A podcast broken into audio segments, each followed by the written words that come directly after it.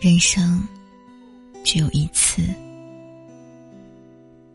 在这繁忙、不得空闲的人生中，你是否有一些放不下的事、回不去的人？你是否时常会想，如果当时那该多好？酸、甜。苦、辣，百味即为人生。请随苏苏一起体验这百味人生。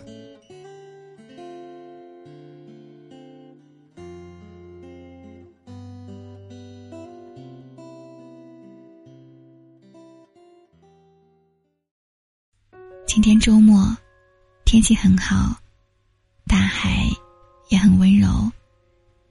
晴晴像往常一样化着美美的妆，穿着天然色的连衣裙，戴着扎着蔷薇花的太阳帽，然后买了一束玫瑰花，就出海了。每到这个时候，晴晴既是开心的，又是忧伤的。开心的是能看到他的世界，忧伤的是。永远无法触碰到它的温度。两年前，张林冒着风浪搜救渔民。他出海前告诉风浪不大，估计不会太久，让晴晴等着他回来一起过生日。但事与愿违，搜救过程中发生了意外，他永远的留在了那片海域。从那以后，每当晴晴闲下来的时候。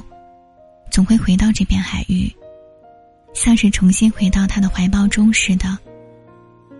那一天，大海配着黑色的镰刀，带走了张琳的气息，也用冰冷刺骨的海水掩盖了他的消息。那一天，晴晴像是没有灵魂一般，发了疯一样的从家里冲到了海边。他打的赤脚。穿着单薄的衣服，徘徊在海滩上。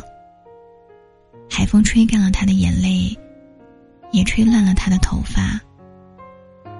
晴晴会跑向每一个参与海上救援回来的人，他多么希望有个人能带回来好消息，多么渴望张琳手掌心的温度能再次覆盖在他的脸上。然而风停了，大海安静了。张丽永远的留在了这片海域。晴晴变成了望海石，痴痴的等待着一个不可能回来的人。那段时间，晴晴一直在想：如果一切真的能够像歌词中写的那般多好。如果真的是那样的话，大海就会带走所有的哀愁，而他也会得到解脱。张琳也不会牵肠挂肚，无法得到平静。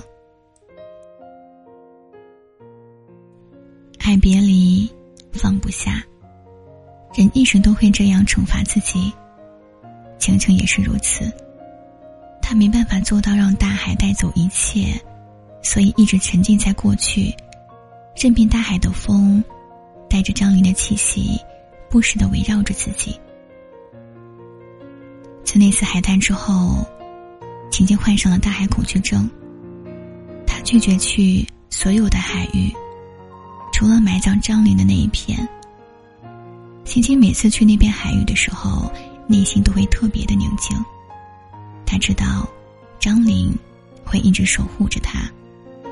他会站在最白的那朵浪花上，对着自己招手，对着自己微笑。